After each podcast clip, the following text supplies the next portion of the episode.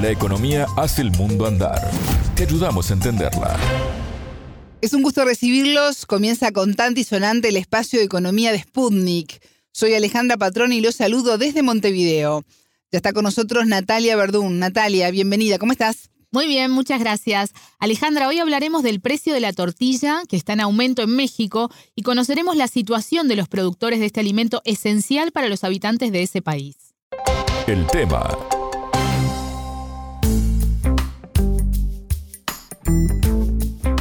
De acuerdo a datos oficiales, los mexicanos consumen entre 56 y 79 kilos de tortilla al año ya que se utiliza como base y acompañamiento de muchos platos. Así es, entre 6 y 8 tortillas de maíz diarios consumen los mexicanos, según estimaciones del Consejo Nacional de Evaluación de la Política de Desarrollo Social.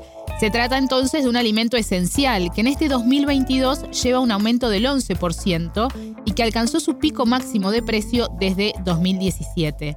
El precio varía de acuerdo a los estados o ciudades. El kilo puede ir desde 17 pesos hasta 27 pesos el kilo. Esto es entre 0,87 dólares y 1,40 dólares. Los productores, reunidos en la Cámara Nacional de la Industria de Producción de Masa y Tortillas, afirman que el negocio está llegando a ser inviable, Alejandra. Así se lo dijo a contante y sonante su presidente Rubén Montalvo Morales. Pero antes de hablar específicamente del tema económico, le pedimos a Montalvo que nos hablara de la importancia de este alimento en la cultura mexicana.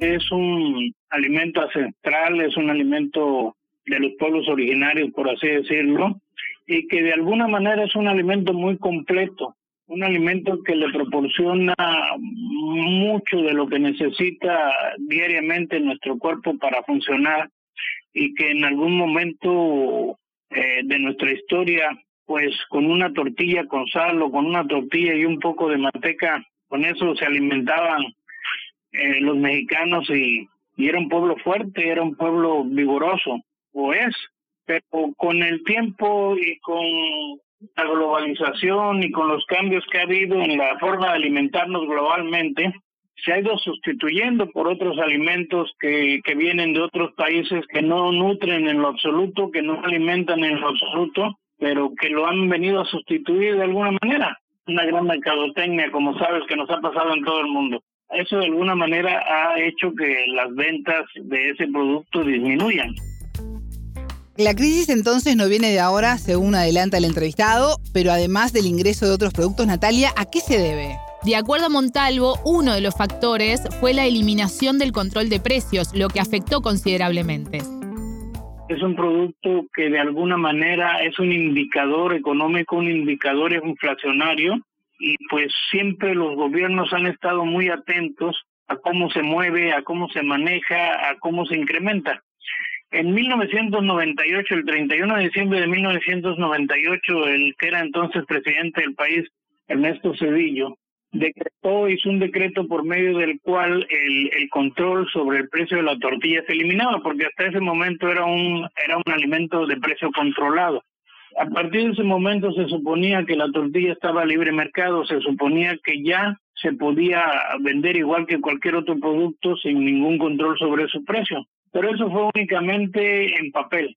Eso nunca llegó a ser real porque durante todos estos 24 años, a partir de entonces, la tortilla siempre ha sido un producto que ha sido controlado. Cuando a nosotros nos subían o nos suben los insumos 5 o 10 pesos y nosotros queremos repercutir ese, ese incremento en la tortilla, se arma la de Dios es grande. Porque si aumentamos 50 centavos, todo el mundo pone el grito en el cielo. Si aumentamos, todo el mundo pone el grito en el cielo, dice el presidente de la Cámara Nacional de la Industria de Producción de Masa y Tortillas. Natalia, ¿cuál es el incremento que ha tenido el costo de producción? Y me surge otra pregunta, ¿la pandemia o la crisis en Ucrania han afectado también a este producto?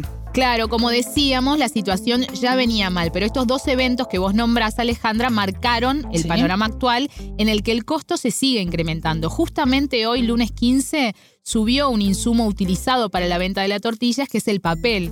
El paquete de 3.000 hojas pasó de 650 pesos a 870 pesos. Al iniciar la pandemia eh, hubo mucha especulación las personas o los, los distribuidores del grano, del maíz o los distribuidores de la harina la ocultaban para manejar su precio, para poderlo dar más caro y obtener mayores recursos. Eso hizo que el precio se empezara a encarecer bastantísimo. Entonces, durante la pandemia, pues hubo unos aumentos muy fuertes. Se está terminando la pandemia o aparentemente se está terminando y creemos que ya va a haber un tanque de oxígeno cuando se desata la guerra Ucrania-Rusia. Y como tú sabes, tanto Ucrania como Rusia son de los principales proveedores de grano a nivel mundial. Esto lo que ocasionó fue escasez del grano en todos lados y otra vez especulación interna, otra vez aumentar el precio. Realmente México es un país autosuficiente en maíz blanco, que es el de consumo humano, pero lo han ocultado. Tenemos suficiente maíz, lo sabemos, pero nos lo niegan, nos lo ocultan para poder aumentarnos el precio y podernos dar más caro. Esa es la realidad. Eh, ahorita eh, hay otra amenaza de guerra también en el Oriente y también eso otra vez provoca mayor especulación. De tal manera que cuando empezó la pandemia, de cuando empezó la pandemia para acá, nuestros insumos han subido un 46% en promedio. Si tú promedias todo lo que ha subido, por ejemplo, el maíz ha subido un 120%, la harina ha subido un 52%, el gas ha subido un 18%, el papel al día 15 va a subir un 33%. La mano de obra ha subido un 68%. Entonces, todo eso, si tú te pones a prometer todos los aumentos que tenemos, nos da un promedio de 46%. ¿Y cuánto ha subido en promedio la tortilla? 26%. Hay un 20% de diferencial y ese 20%, ¿dónde va? ¿Quién lo paga? Nosotros estamos subsidiando ese, ese 20%. Hace pocos días el presidente Andrés Manuel López Obrador dijo en su conferencia de prensa diaria, conocida como La Mañanera, que el gobierno tenía una estrategia para controlar el costo. Exacto. Y él hablaba de apelar a controlar el precio del combustible o de la harina de maíz y habló también de acuerdos con distribuidores. Desde la Cámara Nacional de la Industria de Producción de Masa y Tortillas desconocen exactamente los detalles de la estrategia de la cual habla AMLO, ¿Sí? pero ya se coordinaron para esta semana, para miércoles y jueves, una reunión con el equipo de economía.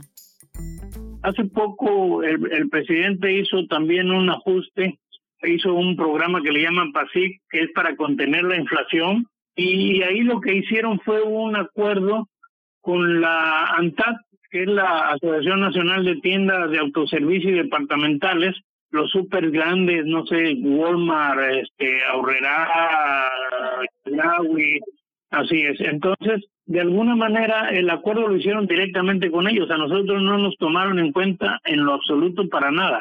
Y esos super o esos de tiendas departamentales lo que están haciendo es dar la tortilla muy, muy barata muy barata, afectándonos también a nosotros, porque nosotros no tenemos la capacidad económica para competir con alguien que da la tortilla por debajo del precio que a nosotros nos cuesta hacerla. Ahí las producen exactamente y, las venden demasiado baratas, muy abajo del precio que a nosotros nos cuesta hacerla, no nada más del precio a la que tendríamos que darlo, sino a lo que nos cuesta hacerlo. Entonces nosotros no podemos competir contra eso y eso nos está afectando también demasiado. Por último, Alejandra, digamos que en México hay 130.000 locales de tortillas, los que trabajan alrededor de 2.500.000 personas de forma indirecta. Esto hay que sumarle a quienes trabajan en insumos ¿no? y ventas de otros productos necesarios para la producción de las tortillas. Mueve, mueve mucho el, el, comercio del mercado mexicano. Exacto. Muchas gracias, Natalia. A las órdenes. A ustedes les decimos que hasta aquí en órbita pueden escucharnos todos los días en vivo a las 19 de México, 21 de Montevideo y a las 0 GMT por sputniknews.lat. Contante y sonante desde Montevideo.